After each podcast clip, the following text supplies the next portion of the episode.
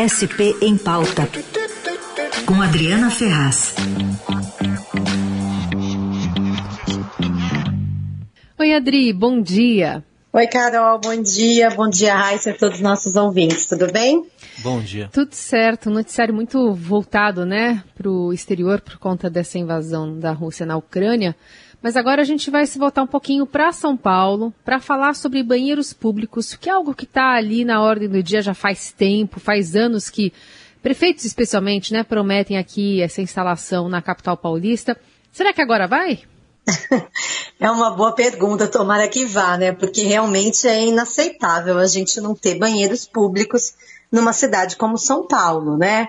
É, os poucos que existem ou estão fechados, ou estão sem manutenção, ou estão dentro de parques e equipamentos públicos, e não necessariamente nas ruas, né? No caminho por onde a gente passa.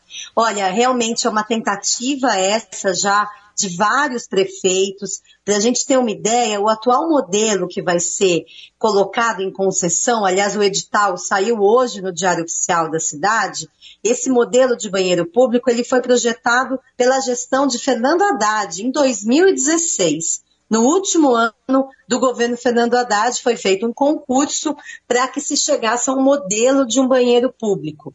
Depois veio o prefeito João Dória, que hoje é governador, e prometeu 800 unidades, 800 banheiros pela cidade. Ali ele lançou um edital junto com Bruno Covas, que foi seu sucessor.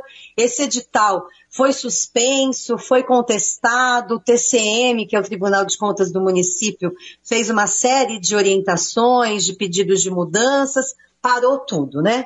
Aí agora a gestão Ricardo Nunes, quer dizer, já estamos falando de quatro prefeitos, hein? Ricardo Nunes, então, retomou o projeto fez um novo modelo de negócio a ser colocado aí para o mercado e está lançando hoje, então, esse edital de concessão pública. Para os ouvintes terem ideia, o modelo é um banheiro de 5 metros quadrados, é um tamanho até bom, não é um banheirinho, né? Um banheiro confortável, feito numa estrutura modular, uma estrutura que não é de alvenaria. Então ele é colocado ali, sabe, inteiro, pronto, naquele local onde ele vai ficar. E aí, agora o projeto de negócio, ele prevê 200 unidades. Então, veja só, passou de 800, depois para 500, que foi o último projeto, e agora são 200 unidades. A gestão Ricardo Nunes diz que é um projeto piloto, que isso pode, então, se der certo, ser ampliado. A gente torce muito para que dê certo, porque as pessoas devem ter o direito de ter um banheiro para usar, né, Carol e Raíssa? Ô, ô, Adri, estou vendo aqui que tem alguns cuidados uh, do ponto de vista financeiro e também do uso de material para evitar vandalismo. Isso, é. Essa é uma novidade desse projeto que está agora no Diário Oficial em, consulta, em concorrência pública, né? É um modelo de concessão. O que, que é uma concessão? A prefeitura vai procurar um parceiro privado para viabilizar esse negócio. E aí, como há uma preocupação enorme com, infelizmente, com vandalismo, e deve ter mesmo essa preocupação, esse modelo de banheiro, ele foi é, projetado de modo que as peças por exemplo, vaso sanitário, que é sempre de cerâmica, né? A gente vai comprar é um vaso sanitário de cerâmica que é facilmente, é, pode ser facilmente depredado, quebrado. Pelo edital, esse vaso de cerâmica, por exemplo, ele tem que ser revestido de aço ou então já sem aço. A saboneteira, o local onde a gente pega o papel higiênico, o papel para enxugar a mão, são itens que vão estar embutidos na estrutura do banheiro, ou seja, para que não sejam facilmente levados embora, né? Para que ninguém possa roubar. Então vai estar dentro ali da parede. É uma forma então de evitar essa depredação. E uma outra coisa que eles colocaram nesse edital é o que eles chamam de compartilhamento de risco que é o seguinte: se tiver muita depredação, a, a, concessionária, a empresa que vencer essa concorrência, ela vai ter um teto de custos por ano de consertos. Esse teto é de 725 mil. Se os consertos necessários para depredação aí, para consertar depredações nos banheiros, superar esse valor de 725 mil, quem arca com esse prejuízo passa a ser a prefeitura. Então, colocaram um teto ali de prejuízo, vamos dizer assim, para a concessionária quer dizer, a partir dali é a prefeitura que vai arcar. Agora, Raíssa, eles vão colocar câmera, também está previsto no edital, que tem uma câmera na área externa, claro, para que também possa coibir esse vandalismo.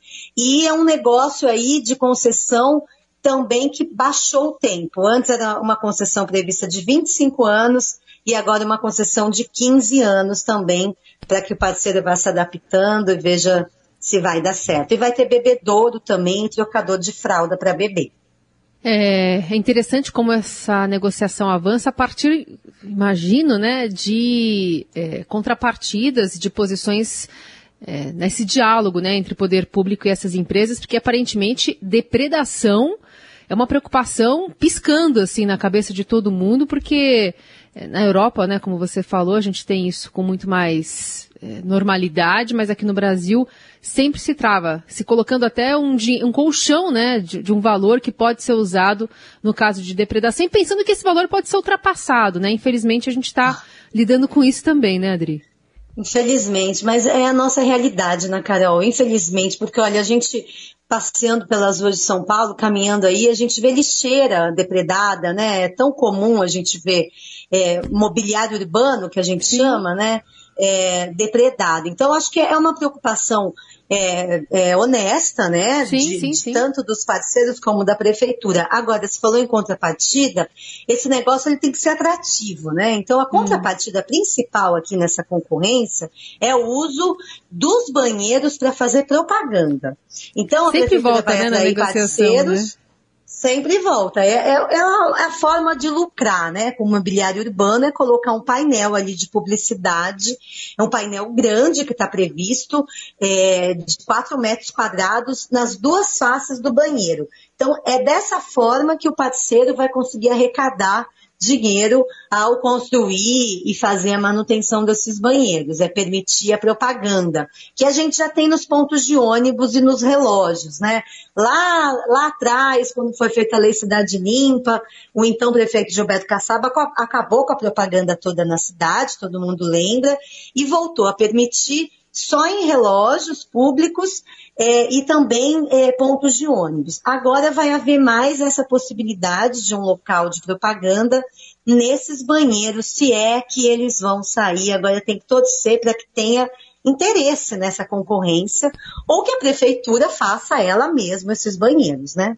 Muito bem, essa é a Adriana Ferraz trazendo essa informação, né? Uma tentativa da Prefeitura avançar nessa questão de banheiro público aqui na capital paulista. Adri, obrigada. Até semana que vem. Obrigada, gente. Tchau, tchau.